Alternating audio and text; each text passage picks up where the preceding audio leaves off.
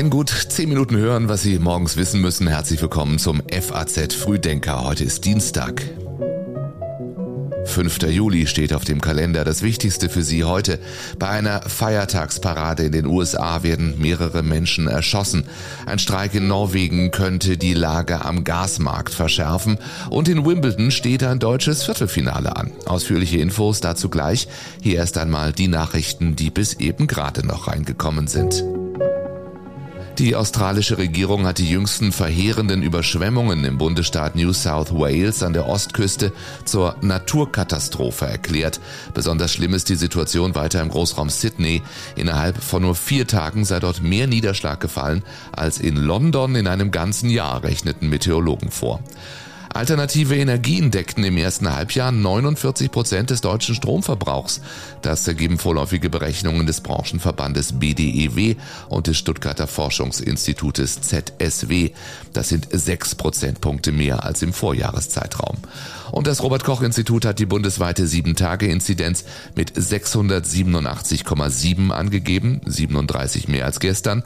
Allerdings liefert die Inzidenz kein vollständiges Bild der Infektionslage in Deutschland.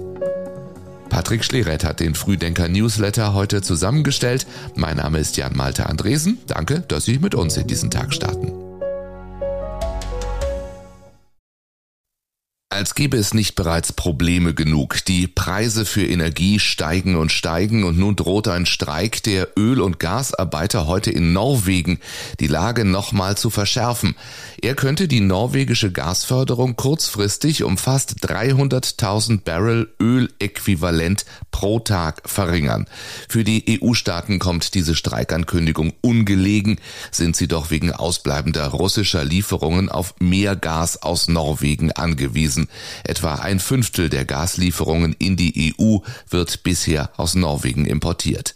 Ähnlich wie in der Corona-Krise vor zwei Jahren, als sich der Staat an der Lufthansa beteiligte, soll der Bund nach Informationen der FAZ künftig Anteile an Gasversorgern erwerben können. Eine direkte Staatsbeteiligung, etwa am strauchelnden Gasimporteur Uniper, könnte helfen, einen möglichen Zusammenbruch der Gasversorgung und der Gaswirtschaft zu verhindern. Dem Vernehmen nach verlieren die Gasimporteure jeden Tag einen dreistelligen Millionenbetrag, weil sie die stark gestiegenen Beschaffungskosten nicht an die Kunden weitergeben können. Mehr dazu online auf faz.net. Den Link finden Sie in den Show Notes.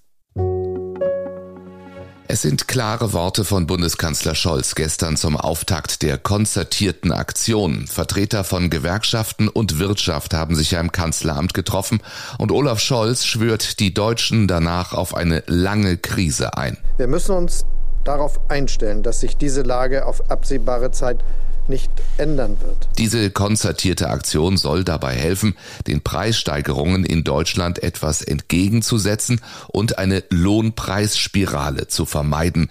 In dieser Hinsicht zeigten sich die Beteiligten nach dem Treffen einig. Man stimme überein, dass es keine Lohnpreisspirale gebe, sagte die Vorsitzende des Deutschen Gewerkschaftsbundes Jasmin Fahimi. Es geht um die Perspektive 2023 und es geht allen voran darum, jetzt alles zu unternehmen, um eine Rezession zu verhindern, Standorte zu stabilisieren, Wertschöpfungsketten zu erhalten und Beschäftigung zu sichern. Und auch Arbeitgeberpräsident Rainer Dulger unterstrich, man habe eine gemeinsame Verantwortung. Löhne sind aktuell kein Inflationstreiber. Aber die Menschen spüren die Inflation. Vieles wird teurer. Wir haben daher auch darüber gesprochen, wie wir es hinbekommen, dass wir für die Beschäftigten einen Teil der Inflation auffangen. Wichtig ist uns dabei, Lohnerhöhungen verhandeln ausschließlich die Tarifvertragsparteien. Das passiert nicht im Kanzleramt. Die Politik kann aber dafür sorgen, dass von den Lohnsteigerungen, die die Tarifpartner verhandeln, mehr im Portemonnaie bleibt. Mehr Netto vom Brutto heißt hier die Devise. Geplant ist diese konzertierte Aktion als längerer Prozess mit mehreren Treffen. Ergebnisse solle es im Herbst geben. Es sind verstörende Szenen. Die Parade zum amerikanischen Nationalfeiertag in der Stadt Highland Park, nicht weit von Chicago. Gerade als sie sich in Bewegung setzt, fallen Schüsse, die viele Besucher offenbar zunächst für ein Feuerwerk halten. Von einem Dach feuert ein Schütze auf alles, was sich bewegt, nimmt offenbar die Zuschauer der Parade gezielt ins Visier. Menschen rennen um ihr Leben. We decided we had to run, so we started shooting again. And we ran behind the building, and I put my, my son in a dumpster. It was just horrible. I remember hearing shootings and going like, that's and then reloading, and then again, and people screaming and running. It was just really traumatizing and scary. Mindestens sechs Menschen werden getötet, 25 weitere durch Kugeln verletzt. Stunden nach der Attacke gibt die Polizei die Identität des 22-jährigen Verdächtigen bekannt.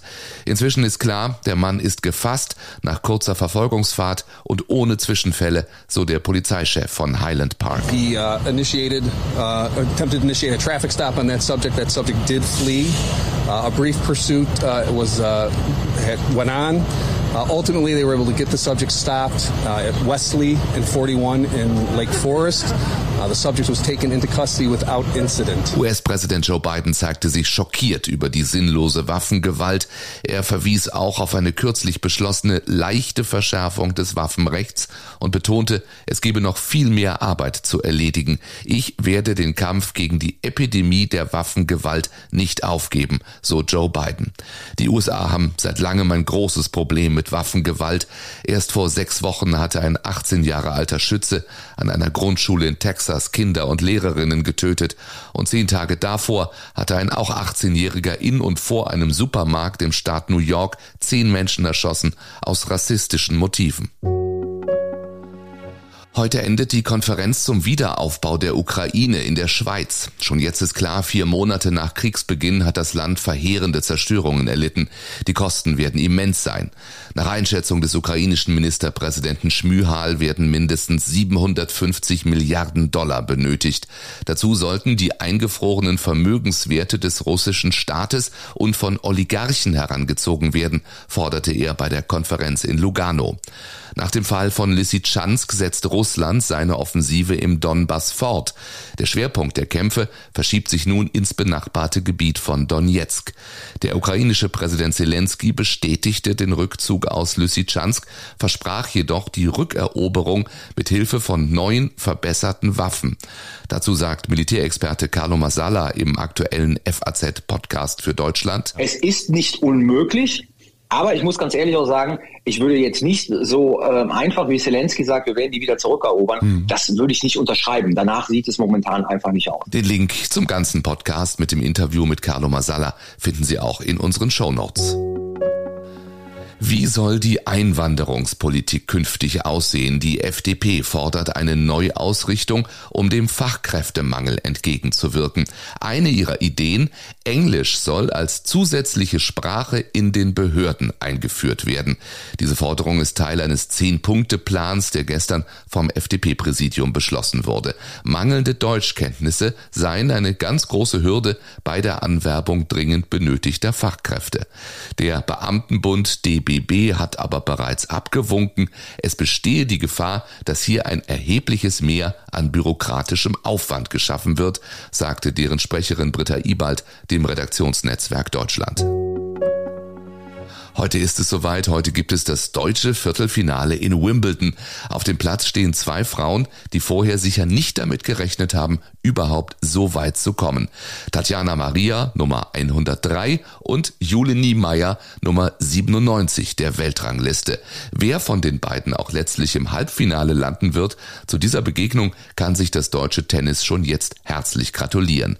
50 Spiele in den heiligen Hallen von Wimbledon hat die gebürtige Schweben Maria Jahr schon hinter sich, das erste vor 15 Jahren. Da war Jule Niemeyer erst sieben. Für sie ist es die erste Wimbledon-Teilnahme überhaupt. Wie dieses Spiel, dieses Match heute ausgeht, das erfahren Sie nachher natürlich auch auf faz.net. und online lesen Sie heute auch das hier. Die Politik fragt, wäre das Ahrtal vor der nächsten Flut sicher? In der Wirtschaft geht es um drei bis zehn Euro Eintrittsgeld für Venedig. Und weil die Regierung möchte, dass jeder und jede künftig Mann oder Frau sein kann, ganz wie er oder sie mag, haben die Damen und Herren der Gesellschaft mal bei der Berliner Charité nachgefragt, ob das eine gute Idee ist. Ich wünsche Ihnen einen schönen Dienstag. Morgen sind wir zurück, wie immer, um 6 Uhr. Bis dahin.